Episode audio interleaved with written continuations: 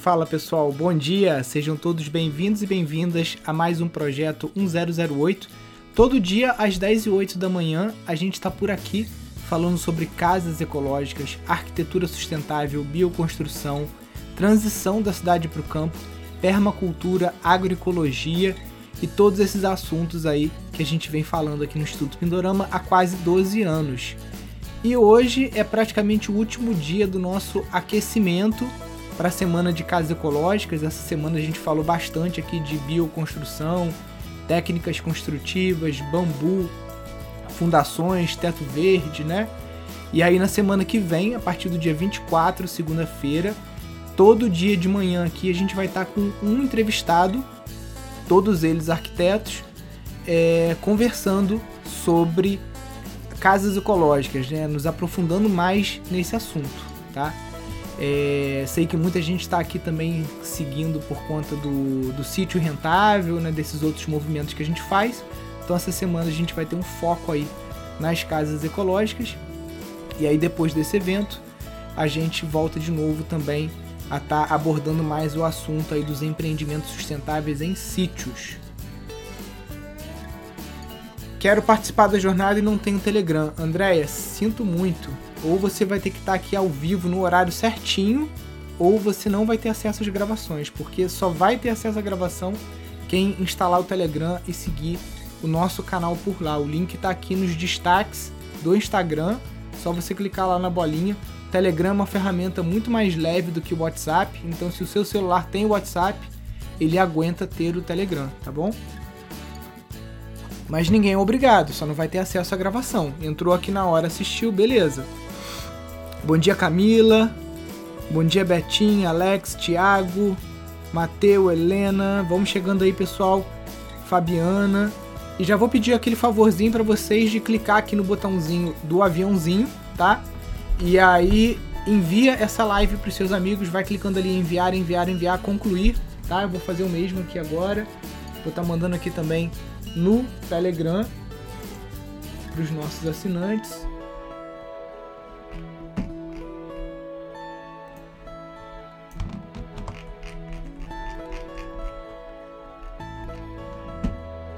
Vamos mandar lá, gente. Eu mando daqui, vocês mandam daí.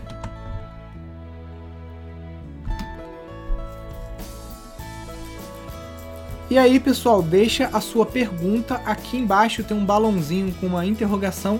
Só você deixar aqui e clicar, deixar a sua pergunta para a gente começar aqui a nossa sessão de perguntas e respostas. Bom dia, Júlia, Vanessa. Vamos chegando aí, galera. Deixa eu mandar aqui também nos outros grupos.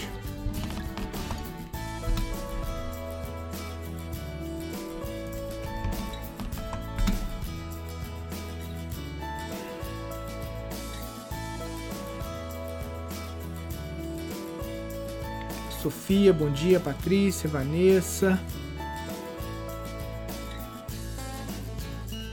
Vamos lá, pessoal, para as perguntas. Quem quiser vídeo também, só falar quero vídeo. Quero aprender as técnicas de tratamento para o bambu. Então, a gente tem vários vídeos gravados sobre isso que você encontra lá no nosso canal do YouTube. Só você escrever lá é, Tratar Bambu Pindorama ou Tratar Bambu Globo Rural. Aí você consegue ver algumas matérias, aí, alguns vídeos nossos. Wilson, bom dia. O que é melhor, minhocas ou casulos para iniciar o minhocário? Flávia, a gente geralmente pega as minhocas mesmo, tá? Vende até pelo Mercado Livre, elas chegam, geralmente chegam em boas condições se você pedir o envio mais rápido, né? O Sedex. Então, geralmente, quando a gente quer começar o minhocário, a gente pega a minhoca de verdade mesmo. Qual a melhor variedade de caqui para ser desidratado? Mônica, aqui a gente só tem do, três. A gente tem o chocolate, o rama forte e o micado. Os três dão certo, sendo que o micado, que é aquele que tem cica, né? Ele acaba perdendo a cica durante o processo de desidratação. Então é até mais fácil do que ficar botando álcool, fazendo todo aquele esquema do caqui. É... Então o, a, você tem que ver as espécies mais adequadas, né? Mas hoje o pessoal é, planta muito fuyu, né? O micado e o rama forte são espécies mais antigas aí, que eu não sei se estão muito em alta, né? O guiombo também. Então, o ideal é você ter uma variedade aí. É, até porque os tempos de colheita são um pouco diferentes também.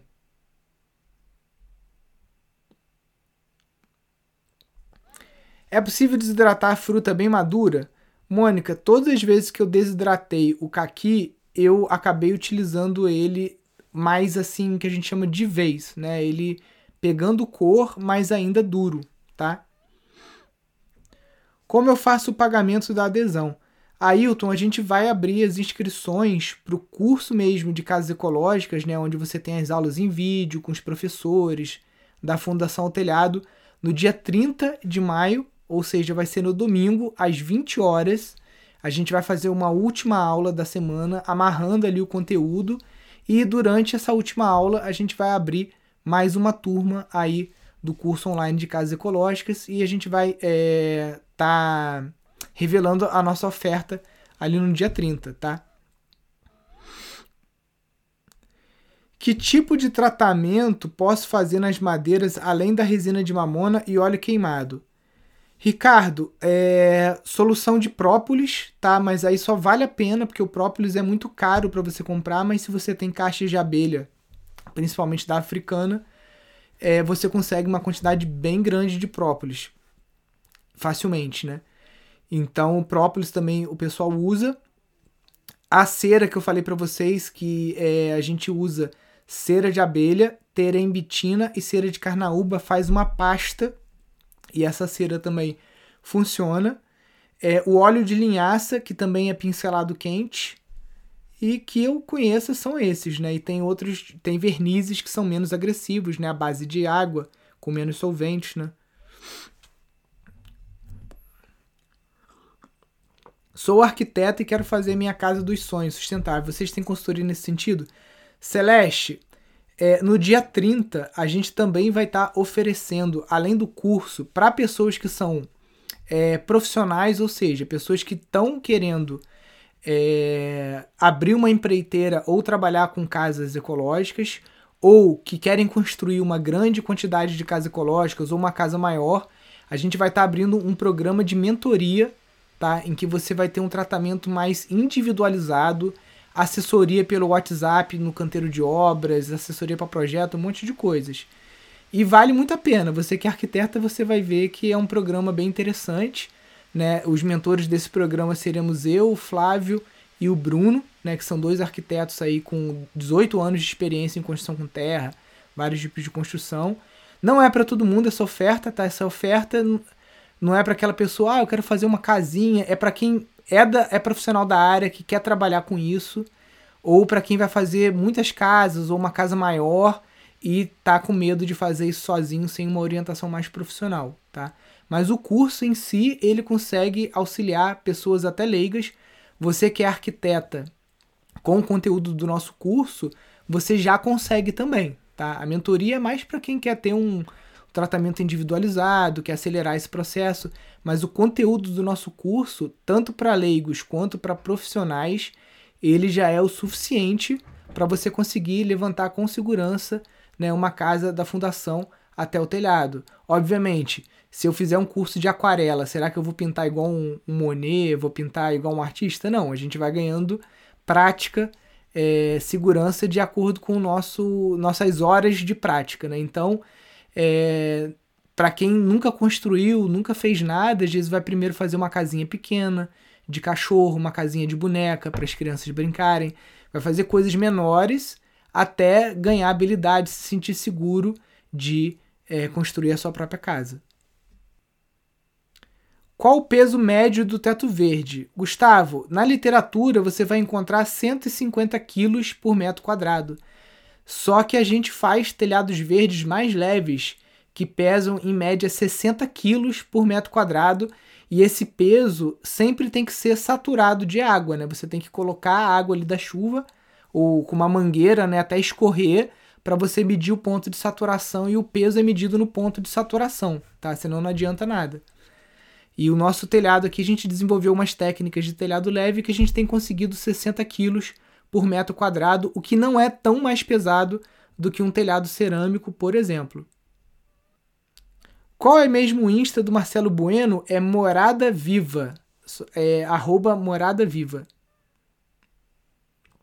A terra mais argilosa é apropriada para taipa de pilão? Pedro, sim. Agora, se ela for muito argilosa, ao ponto da terra ficar grudando no seu pilão, você vai precisar adicionar um pouco de areia, tá? Embora a gente vai ver isso com a Ana Veraldo, que é especialista, mas a taipa, a gente fez uma taipa de pilão aqui no instituto que ficou muito boa, praticamente com argila branca, tá? Com um pouco, a gente, que eu me lembro, a gente nem misturou areia, a gente pegou aquela argila que a gente cavou do fundo do lago, ela secou, né? E do jeito que ela tava, a gente só misturou um pouquinho de cal, um, é, botamos é, 3% de cimento e 1% de cal, mandamos bala ali, ficou muito bonita. Qual a distância mínima que a criação de abelhas deve ficar da casa? Vitor. Ó, tá vendo ali aquela. Deixa eu te mostrar aqui, ó. Aqui, exatamente onde eu estou dando zoom, atrás dessas mudas aqui, eu tenho uma caixa de abelha africana, tá? E eu passo aqui, tá vendo esse caminhozinho aqui? Eu passo aqui todos os dias para levar minha filha para a escola. A única vez que a gente teve acidente foi quando a minha esposa resolveu entrar aqui no meio desse mato e ir na frente da caixa da, caixa da abelha para pegar um murango silvestre. E aí ela foi picada por uma abelha africana. Mas tem 15 metros da minha casa. Então, tudo depende do quão kamikaze você é e se tem alérgicos ou não na família, né? Aqui eu, eu pelo menos trabalho com abelha desde criança, meu avô também, a gente pequeno sempre veio para cá, botava roupa. Quando a gente não sabia fazer nada, a gente ficava junto com meu pai com aquele fumegador, né, soprando fumaça nas abelhas.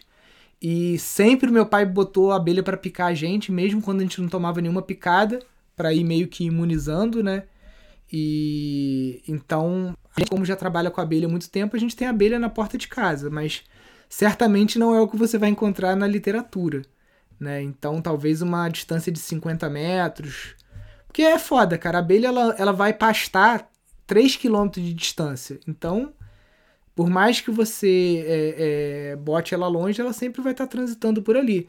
Se tem uma árvore grande perto de você que está em florescência, você vai ver que o enxame às vezes fica perto ali da sua casa e elas estão lá em cima pastando, né? Então isso depende muito. O seu pesa quanto metro quadrado? Core, ficou mais ou menos uns 80 quilos, tá? Porque aqui a gente botou duas placas de grama. Mas até no curso agora eu vou pegar uma balança que meu irmão tem, que tá até aferida pelo Imetro, tudo direitinho. E a gente vai fazer um metro quadrado desse telhado que a gente vai fazer lá na casa Cairóis e vai pesar para mostrar para vocês. Vamos saturar ele de água, encharcar e a gente vai pesar. Bom dia, dá para usar telhado verde como terraço, área de circular, caminhar, etc. A inclinação do telhado, aí você vai ter que completar a sua pergunta, Amanda, mas enquanto você não responde o resto, eu vou falar a primeira parte sua. Sim, principalmente nas cidades, as, é, os núcleos urbanos, né, em que você carece de espaços verdes, muitas cidades grandes, é, São Paulo, cidades na Europa, têm usado esses telhados de prédio, né, que tem um caimento praticamente zero, né, quase que no nível, para fazer telhado verde como uma área é, tanto, por exemplo, aqui no, aqui no Brasil todo mundo é mão de vaca, né? Mas a gente fez o um projeto para um grande centro comercial aqui, que uma das lajes, é, que já tinha um teto verde, que tem mais de 50 anos, a gente ia revigorar lá e colocar ervas para chá. Então, para os funcionários de do, do uma empresa que estava ali embaixo, eles iam subir ali, aí corta um hortelã, um capim-limão, alguma coisa assim, e desce para o escritório para fazer o chá. A gente, é, montar um loungezinho ali para pessoa às vezes que é fumante, ou para pessoa que quer ficar ali no ar livre ali por um tempo, tirando um pouco a, essa descansando a vista, né, do computador, essas coisas todas. Então sim, dá para fazer e é inclusive uma das funções do teto verde. O teto verde tem várias funções evita ilhas de calor, porque aquele reflexo de calor que o concreto faz, o teto verde evita isso. O teto verde é, reduz a velocidade com que a água vai para as ruas, né? Então, se você tem vários prédios num bairro com teto verde, a chance de você ter enxurrada e alagamento é menor. O teto verde é um regulador térmico, então ele não vai deixar a edificação ficar nem muito quente, nem muito fria, tá? Vai regular essa temperatura. O teto verde, quando a gente faz, como aqui, até a foto que está aqui da minha casa, ele já economiza porque o forro já é a base do teto verde, então eu não gasto com telha, madeira e forro. O forro já é a base do telhado, tá? Então você tem essa vantagem econômica, durabilidade, os tetos verdes, quando bem executados, duram mais de 100 anos, até menos reforma do que um telhado convencional.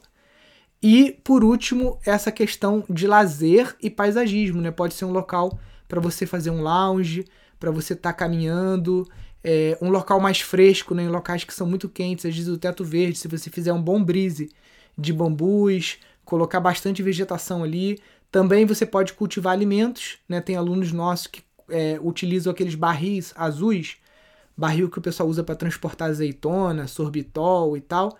Enche de terra e ali você faz uns rasgos, tipo uns bolsos na lateral desse barril, e você consegue ter ali tanto ervas para chá, quanto você consegue ter é, pequenas leguminosas, é, pequenos frutos, legumes, verduras, né? Então são várias as funções do teto verde tem algum tipo de laje que indica usar com parede de solo cimento e estrutura metálica? Então, Bárbara, eu sou apaixonado pela cascagem, tá? Eu sempre tive o sonho de fazer cascagens aqui no Pindorama, mas eu sempre tive medo de fazer isso sem uma, um acompanhamento técnico.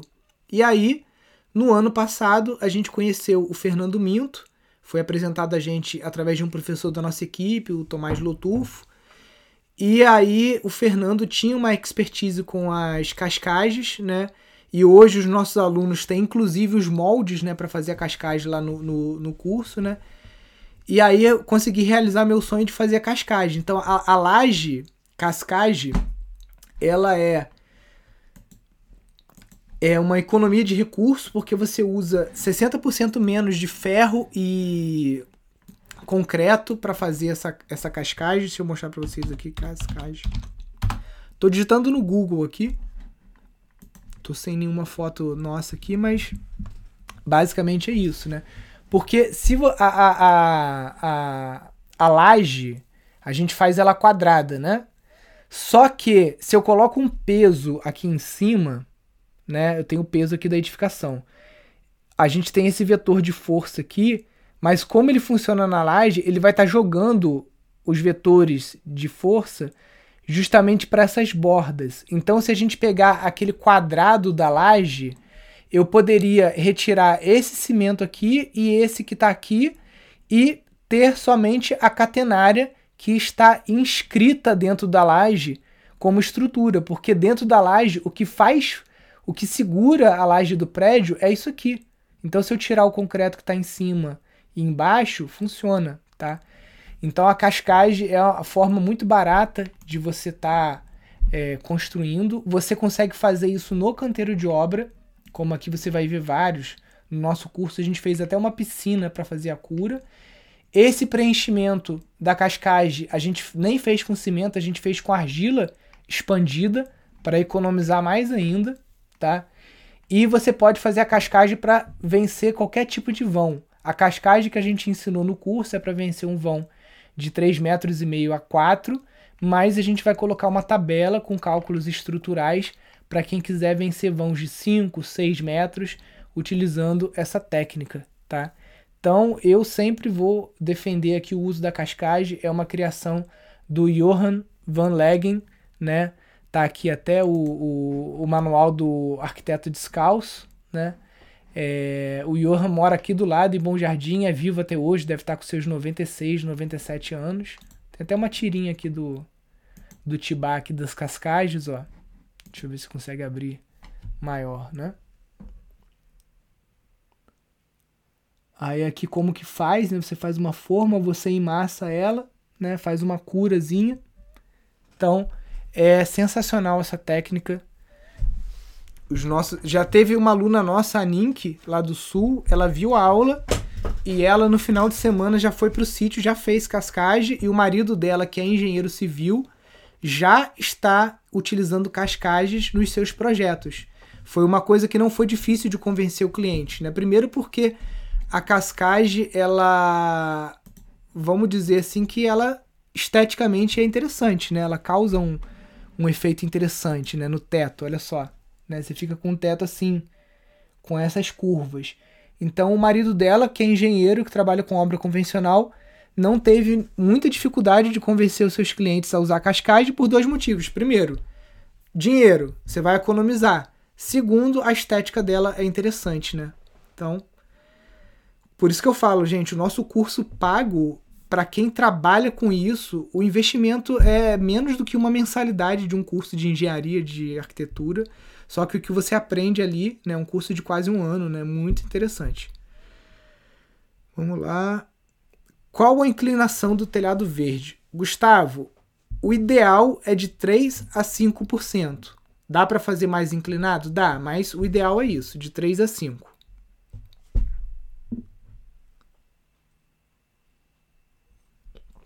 Que você acha das telhas de caixas de longa vida?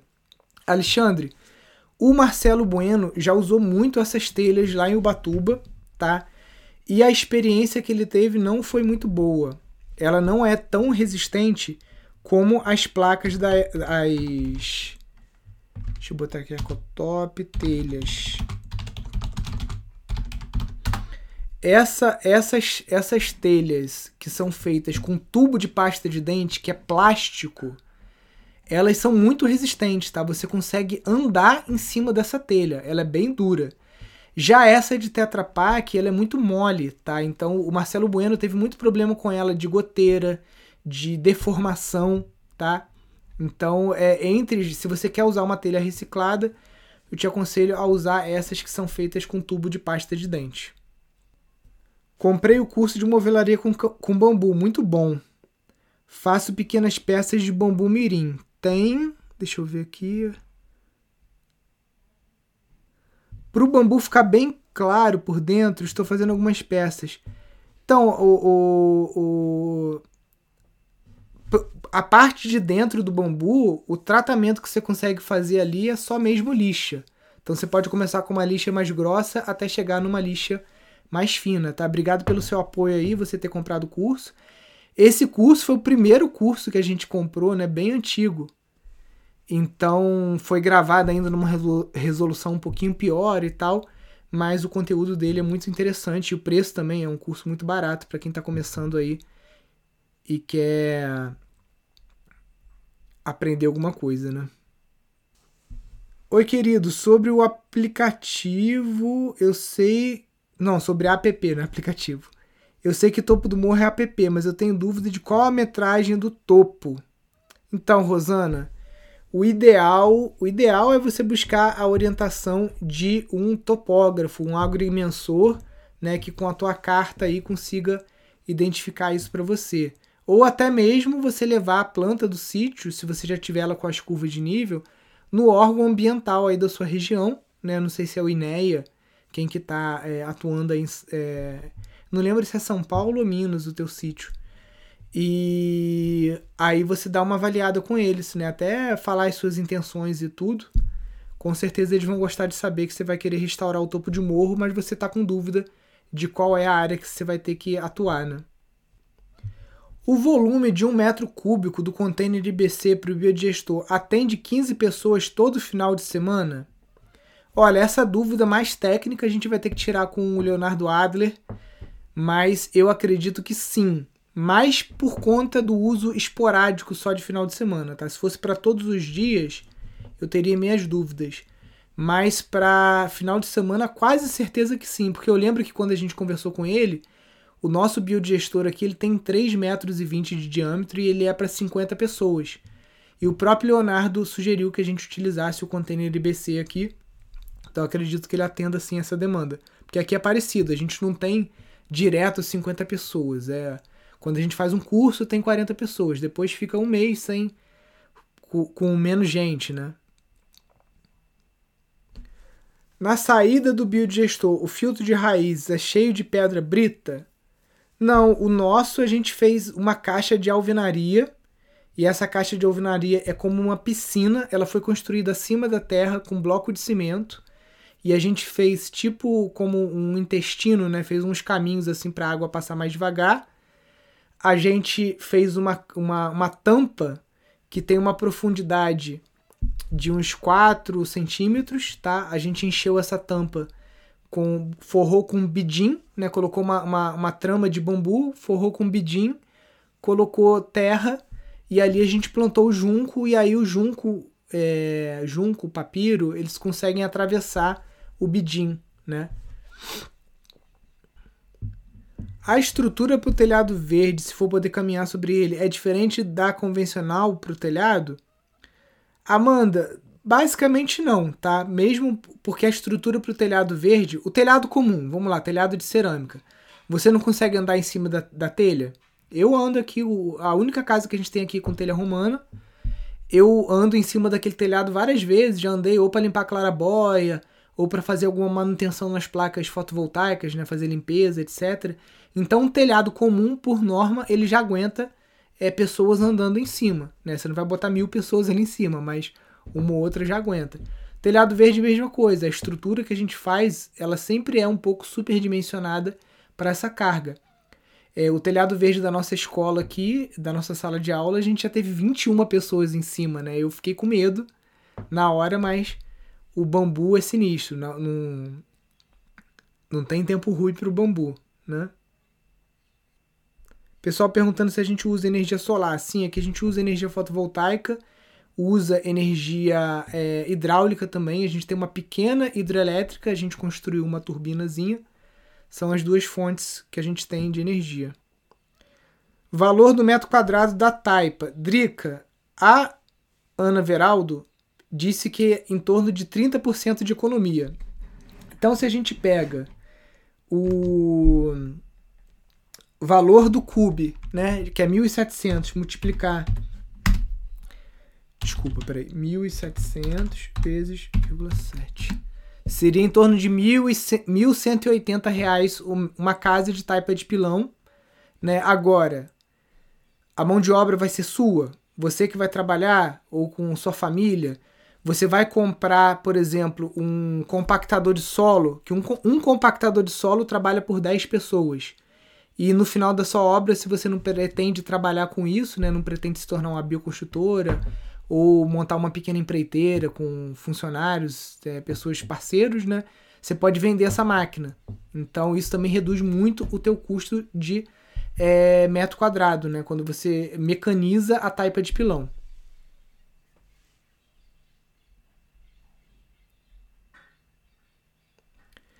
Estamos tentando tornar nossa escola um espaço sustentável. Dica para compostagem direta no solo?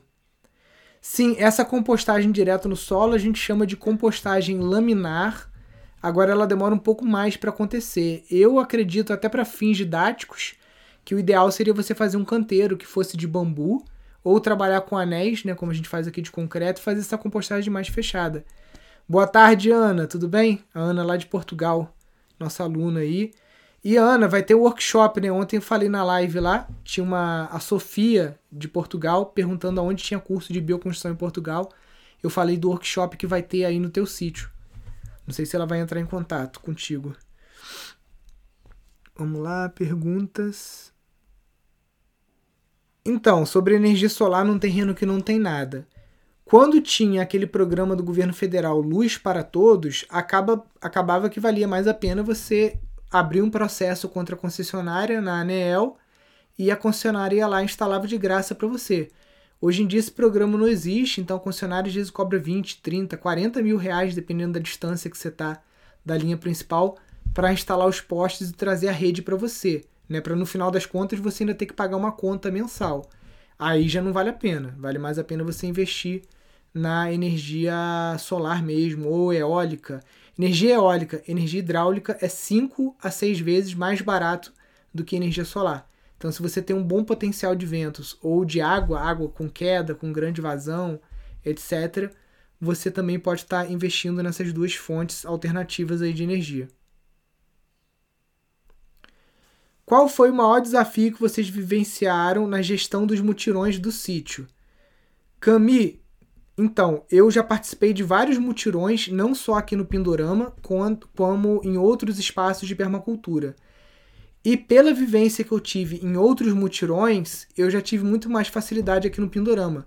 Por exemplo, quem já segue a gente há muitos anos, né, a gente está com cursos aqui desde 2010, sabe que quando vinha fazer um curso presencial aqui, a gente mandava um documento chamado Regimento Interno, com os do's and don'ts, né? O que, que você pode fazer e o que, que não pode fazer no Pindorama.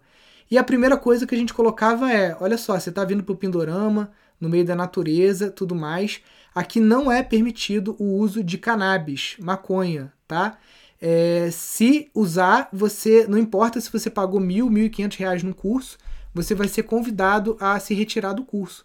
Por quê? Ah, Nilson, preconceito com o usuário, não sei o que, nada disso é porque de todos os mutirões e todas as experiências que eu tive em mutirões, as escolas de permacultura que são legalize, os mutirões na verdade são mentirões, tá? Porque várias vezes eu chego, aí o pessoal acende aquele baseado, aí fica dois trabalhando, o resto fica ali brisando, não sei o quê. Então, com esse aprendizado que eu tive participando de mutirões em universidades federais, em outros institutos que acabam legalizando né, o uso durante esses cursos e convivências, né, eu cheguei à conclusão de que aqui seria terminantemente proibido. Né? Aqui é minha casa, ambiente familiar, quem vem para cá já sabe a regra. Se não quiser vir, foda-se, vai para outro lugar. Tem um monte de lugar que é legalizado, tá? E eu vi que eu estava fazendo a coisa certa quando o... eu recebi uma mensagem, estava conversando com uma pessoa desconhecida no Facebook, no Messenger, e ela era mãe de uma criança de 8 anos, né? E ela falou assim: Ah, Nilson, é interessante essa postura de vocês aí. Eu vou te contar uma coisa. Eu fui para um curso numa escola de permacultura e eu recebi o regimento interno de lá falando que não podia levar nem incenso, né? Era assim super restrito. E aí quando eu fui lá, levei minha filha, né? E quando eu cheguei no curso, todo mundo fumando maconha, inclusive os professores. E eu me senti muito envergonhada na presença da minha filha, porque eu pensei que eu estava levando eles para um ambiente mais familiar e tal, até pelo conteúdo do regimento interno, das regras que eu recebi. Né? Então eu percebi que eu estava fazendo a coisa certa quando eu restringi. Né? Aqui também a gente não é, permite o uso de álcool durante as vivências, mutirões e cursos. E mais uma vez, teve um curso aqui do lado, né, é, num outro sítio, que eu não vou falar o nome, que a galera pagou R$ 1.600 para estar lá num final de semana e na, é, o pessoal de noite, né? Todo mundo bebeu pra cacete, fizeram forró e um monte de coisa. No dia seguinte, ninguém conseguiu levantar pra aula. E os caras pagaram R$ 1.600 para ir lá ter aula. O professor teve que ir na cama lá, sacudir lá e tirar o pessoal. Então, por conta disso, eu te aconselho, se você. Primeira forma de evitar problema no mutirão: sem bebida, sem nenhuma substância que altere a consciência das pessoas. Segundo passo, um checklist. Ficar correndo atrás de ferramenta, descobrir na hora do mutirão que você precisava desse item ou do outro item, ou de uma ferramenta, ou que o barro não vai dar, e aí no meio do mutirão você tem que sair de caminhonete, caçar um barranco, é, cortar barranco, peneirar terra. Então, planejamento. Planejamento envolve lista de ferramentas, checklist, é, lista de materiais, tá? E um tipo também de treinamento das pessoas que vão estar tá coordenando o mutirão contigo, né? Então, se você tem alguns amigos que podem chegar um dia antes ou é, dois dias antes do mutirão para te ajudar a, a, organizar esse teu canteiro de obras, organizar o mutirão, você passar instruções, isso é muito bom também, tá?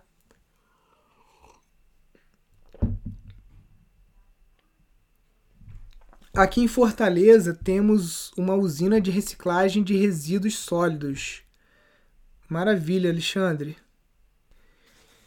Fizemos, né? Deve ser uma usina, uma Jericoacoara. Deve, ah, foi um eólico, né? Sim, então. O alternador do carro, cara, o meu avô fez uma hidrelétrica aqui, isso em 1940 e pouco, com alternador de Jeep. Né? Então, basicamente, o alternador é um motor, digamos assim, que quando você gira ele, ele produz energia. Então você consegue com o alternador de Fusca, peças muito baratas, você consegue fazer uma usina geradora de energia elétrica é, tanto usando a força do vento quanto a força da água ou as bicicletas, né? Se você vê aqui as bicimáquinas, aí os zapatistas usam muito isso nos seus acampamentos. As bicimáquinas você tem tanto máquinas mecânicas, por exemplo, bombas, moedores de grãos, como de café e tudo, até máquinas de produção de energia, né? Basic, basicamente você acopla o motor na, na bicicleta, ó, aqui tem até uma acendendo uma lâmpada, não sei se está dando para ver aqui, ó. Então essa ideia de usar um alternador é muito interessante. Está reciclando tem um platô de um hectare no topo do morro. Quero reflorestar com agroflorestas nativas para semente. Então, é... o negócio é o seguinte. O... Uma coisa até que eu já falei algumas vezes, né? Pra... Até a Rosana tá com esse problema que estava aqui na, na live, né? O ideal é você fazer caminhadas na sua região e você identificar o que está florestando os topos de morro na sua região. Porque não adianta eu chegar para você e falar assim, olha, é, bota fedegoso, bota jacatirão, bota não sei que, não sei que lá, porque isso eu estou falando da minha experiência aqui em Nova Friburgo, mil metros de altitude, Mata Atlântica, não sei onde você está. Então, a permacultura ela trabalha com alguns princípios, como, por exemplo, leitura da paisagem, observe e interaja. Então, o ideal é você tentar encontrar topos de morro na sua região que são de mata primária ou secundária e você observar, fazer uma leitura de quais as árvores que estão sendo pioneiras ali, quais as árvores que estão ali secundárias, ver quais árvores dessas dão semente, quais têm vagem, né? Você pode estar tá, é, buscando ajuda de um florestal ou de um botânico é, é, para estar tá te ajudando a fazer isso, ou de um senhorzinho mateiro ali, um matuto ali que conhece essas árvores Pode não saber o nome científico de cada uma delas, mas ele sabe que aquela árvore de, de flor amarela ela dá uma vagem preta na época de março ou de maio, entendeu? Então, com essa ajuda, com essa interação, você vai descobrir quais são as espécies ideais para você florestar o seu topo de morro. Porque aqui a gente não ensina, é, não vai te dar o peixe, eu te ensino a pescar. Né? Então, o ideal é você aprender a ler a paisagem e aí você consegue, na tua terra, fazer é, isso se você futuramente for contratado para fazer isso no semiárido, na Caatinga, no Cerrado, na Amazônia, em qualquer lugar, lugar você já sabe a metodologia para você coletar semente, para você identificar e você reflorestar o topo de morro com as espécies adequadas para aquele clima, para aquele bioma. Existe alguma forma de medir o potencial eólico de um terreno? Sim, você tem que comprar um anemômetro é um equipamento que custa uns 300 reais, ou você pode analisar a carta eólica, que é um documento que tem aberto na internet, para você verificar se tem potencial ali na sua região. Gostaria de direcionar as águas da casa para um lago artificial. Qual o melhor sistema de tratamento? Então, o, o, o melhor sistema são as zonas de raízes, tá? Zona de raízes, e aí as plantas principais que a gente usa são o papiro, o junco, o aguapé, a sombrinha chinesa, a rafes, é, o lírio do brejo, tá? É, a própria bananeira, as helicônias. Então você pode fazer desde um, de um buraco que você vai fazer uma, um ferro cimento, né, que é a tela de galinheiro com 2,5 centímetros e meio de uma mistura de, de duas partes de cimento, não, uma parte de cimento para duas de areia, tá? E você vai fazer ali uma, uma baciazinha, né? E ali você coloca as plantas, vai fazer a inclinação correta para a água passar por ali, ficar retida e ir depois para o seu lago. Como funciona uma fossa biodigestora? Uma fossa biodigestora basicamente é uma caixa que pode ser feita de tijolos é, ou de plástico, aonde você vai direcionar o esgoto para ela. E o esgoto e não só esgoto, mas também matéria orgânica, restos de cozinha e tudo mais. E isso vai produzir gás no processo de fermentação e degradação. E esse gás ele é captado através de um cano. E esse gás ele é inflamável. Então você pode utilizar ele no fogão da sua casa, você pode utilizar para aquecer água, você pode utilizar para várias coisa, inclusive para gerar energia num motogerador a gás. Mas isso só para casos onde você tem uma grande produção de biogás. O Super Hiper Adobe utiliza o compactador? Milene, acredito que o compactador também funciona no Hyper Adobe e no Super Adobe sim, tá? É, geralmente a gente vê essa mecanização acontecendo mais no processo da taipa, mas a gente tirar essas dúvidas todas aí com o Bruno também durante a semana de casas ecológicas, né? A aula dele vai ser à noite, no dia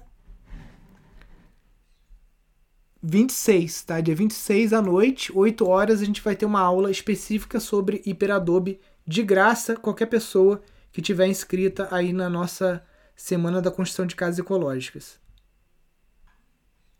Já aprendi mais nessa live do que todas as aulas de geografia da minha vida.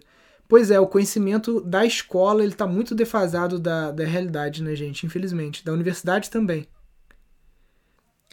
É possível fazer contenção com Super Adobe? Sim, esses sacos eles eram usados para fazer trincheiras militares e o pessoal também usa muito em beira de rio saco de areia, né? Então é, já é uma coisa que é comum já aqui no Brasil você fazer contenção com saco de areia e o, o, o, o Super Adobe e o Hyper Adobe funcionam.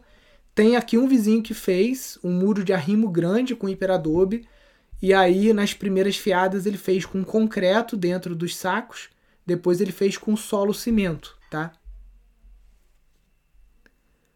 O adobe pode ser usado no tempo como um muro? Então, vai acabar degradando, igual um muro que eu já mostrei aqui algumas vezes de taipa, né, que o, o, o Guilherme fez lá na Paraíba. Deixa eu abrir aqui. Ele vai colocar uma pingadeirazinha em cima desse, desse muro, né, já deve ter colocado até pela época que ele, que ele construiu, vou mostrar aqui para vocês. Mas vai acontecer uma erosão, né? Porque aqui é terra crua, né? Se você não estabilizar, não, peraí, isso aqui é outra, uma fábrica na Suíça. Então ele fez assim e aí aqui em cima ele iria colocar uma pingadeirazinha, né? Se você não estabilizar com cimento essa massa, essa degradação vai ser mais rápida, né? E se você não colocar uma pingadeira generosa aqui também, talvez até uma telha mesmo, né? Também vai acontecer uma erosão grande. Mas eu já vi aqui em Friburgo um muro de hiperadobe, num bairro, até um bairro chique aqui, e foi feito o revestimento com uma técnica que vai ser ensinada no curso também, que é o calfitice, cal, fibra, cimento e terra. Parece tipo uma, uma fibra de vidro, né? Ela fica lisinha e fica impermeável, resistente à água. Como funciona o processo de utilização da urina coletada no banheiro seco? Juliana, é bem simples. Geralmente a gente só dilui essa urina na proporção de 1 para 10. Então, 1 litro de urina para 10 litros de água.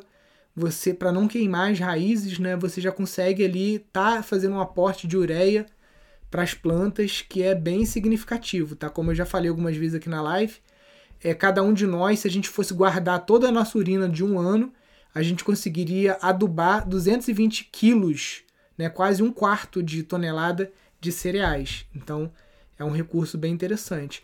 Eu já usei também muita urina de vaca e a urina de vaca a gente dá uma fermentada nela. Mas a, a humana não precisa. O que é recomendado para construir cerca? Tem cachorro do vizinho entrando no meu quintal e bagunçando tudo. Ana, mete-lhe dois fiozinhos de, de arame de cerca elétrica. Você vai comprar um kit no Mercado Livre por 120 reais cachorro vai tomar um choque uma vez, você nunca mais vai ter problema, tá? Bota uma cerquinha elétrica ali, dois fiozinhos assim, baixinho, entendeu?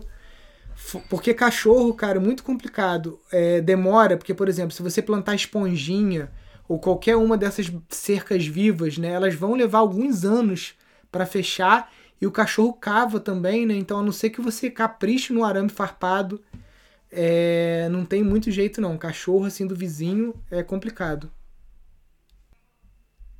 Fumar cigarro pode? O pessoal tá preocupado se pode fumar no Pindorama. Cigarro pode, tá? Longe da casa sede, longe de todo mundo, pelo amor de Deus. Mas isso só nos cursos presenciais aqui, que esse ano, infelizmente, a gente não vai ter, né? Tem exemplos de produção de biogás de forma centralizada, com vários produtores canalizando biogás? Sim, Em Santa Catarina, você tem uma área que você tem muitos suinocultores e aí foi feito um, um alguns dutos né, para você canalizar todas essas fezes de suínos e fazer uma produção de biogás em escala dentro desses produtores de porcos. É, também a gente tem é, uma ou duas plantas de aterros sanitários no Brasil que tem grandes produções de, de biogás, inclusive usando esse gás em cilindro para carros, tá? Então você tem caminhões e veículos da empresa sendo abastecidos com um GNV de lixo, tá? Então temos sim esses exemplos aqui no Brasil já. Nilson, me inscrevi no curso de construção, de reconstrução. Pelo que eu tenho escutado, vai ser intenso. É, a gente já tem muitas aulas, né, gravadas no curso de casas ecológicas e a gente ainda tem mais duas casas para construir do zero e essas duas que estão agora em andamento para finalizar. Então, é um curso intenso, gente. Com certeza ali tem muita coisa que até mesmo engenheiros e arquitetos não viram durante quatro a cinco anos aí, seis anos, né, que leva uma faculdade muitas vezes de arquitetura e de engenharia. Caixa d'água sustentável. Então, existem várias formas de você estar tá fazendo, tá? É, você pode estar tá fazendo um reservatório de ferro-cimento. A gente tem uma aluna, vou até convidar o. o vamos fazer uma, uma aula só sobre água, né? Sobre esgoto, saneamento, reservatórios de água. E tem uma aluna nossa que com o, o, o que você gasta num reservatório desses de polietileno de 5 mil litros, você constrói um de 15 mil 20 mil litros, tá? Então é, você consegue é, fazer reservatórios muito grandes que tem uma durabilidade muito maior do que essas caixas de polietileno com um custo muito mais reduzido, tá? Tem como fazer casa de bambu e fazer acabamento com massa de cimento? Então, o que a gente faz, eu até achar aqui, né? Por cima do bambu, tem um arquiteto que a gente já trouxe ele é, uma vez aqui pro Brasil, que é esse cal fitice, cal fibra, cimento e terra, tá? A fibra, tô vendo aí que você trabalha com o gesso, é essa fibra de sisal mesmo que usa no gesso, tá? Então isso aqui, por exemplo, é um telhado feito de esteira de bambu, tá? E essa esteira de bambu ela foi envelopada com uma massa que é feita na betoneira com cal, fibra de sisal, cimento e barro, tá? E ela fica muito barata. E ela consegue se moldar. E aqui o Luiz Carlos Rios, ele também para proteger o bambu do sol e da chuva, sem uso de verniz, ele faz tudo de bambu e ele vai lá e ele encapa o bambu com isso, tá vendo? Tudo é bambu encapado. Porque aqui, isso aqui tá na Colômbia, né? Úmido pra caramba, muita chuva. Então ele usa aqui o cal fitice, cal fibra, cimento, terra para estar tá fazendo aí essas casas, né? Deixa eu ver se não tenho. Queria ver se eu tinha um. Deixa eu ver se eu tenho um, um piso aqui que ele faz também. Que ele faz isso até no chão também. Não, não tem as fotos. Essa foto eu não tenho aqui não.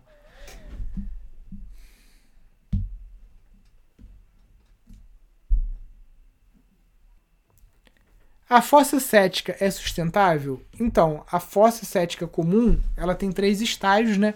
Fossa, filtro e sumidouro.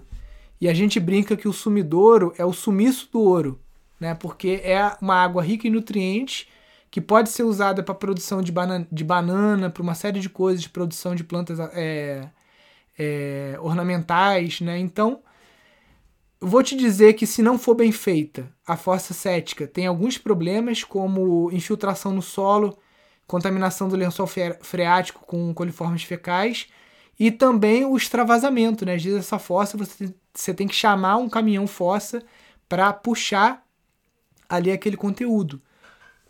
O que não acontece com outros sistemas mais ecológicos de saneamento que você faz e que você já tem como retirar esse lodo do fundo, né? Deixa eu abrir aqui uma imagem do, do biodigestor, por exemplo.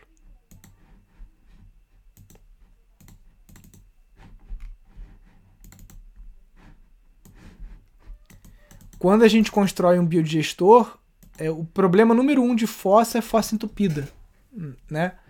E aí o biodigestor a gente já constrói ele de um jeito que a gente já tem uma saída para o lodo que se forma no fundo. Esse lodo, na verdade, ele é uma, um biofertilizante, né? Muito potente.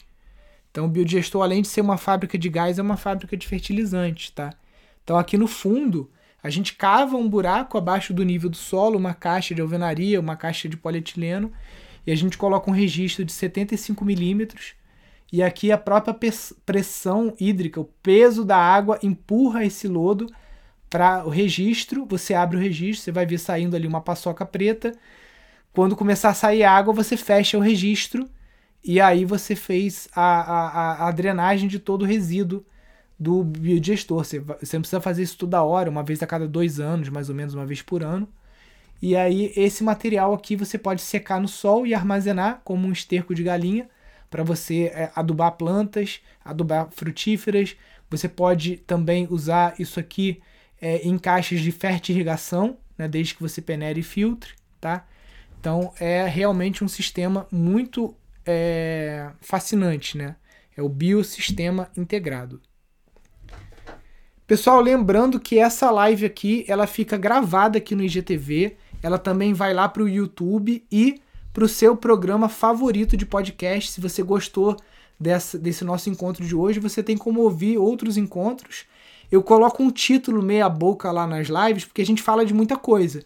Então eu pego um, dois assuntos, coloco lá como título. Então, ah, como acabar com a braquiária, como reflorestar topo de morro, como não sei o quê. Então, é, não quer dizer que a live é só sobre esse assunto, né? Aquele ali foi o assunto principal. Então, no podcast e no YouTube, a gente tem o um título aqui no Instagram a gente não tem esse recurso, tá? Então indiquem a nossa live para os seus amigos e segunda-feira, às 10 da manhã, a gente vai estar tá aqui com o arquiteto Marcelo Bueno. Ele vai estar tá lá em Ubatuba com o celular na mão, andando por quatro ou cinco casas que ele está construindo e vai estar tá dando uma aula para vocês gratuitamente sobre construção com pau a pique, construção com eucalipto e outras técnicas alternativas que ele está usando, usando lá em Ubatuba. E à noite, às 8 horas, a gente vai ter a primeira aula com a Ana Veraldo sobre taipa de pilão, ou seja, terra compactada, tá? Então, segunda-feira já começa.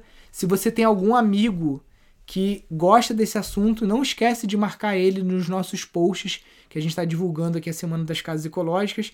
Compartilhe as lives e lembre-se, entre no grupo do Telegram tá mostrando aqui para vocês, ó. É esse canal aqui. Telegram ele tem no computador e tem no celular, né? Então, peraí. Ó, esse é o canal do Telegram. A gente tá com cerca de 3 mil inscritos. Aí quando você entra no canal, você tem que apertar esse botãozinho de entrar, tá tudo explicado aqui. O link eu vou botar aqui nos comentários, mas tem aqui no, no, no Instagram, aqui tem, tá?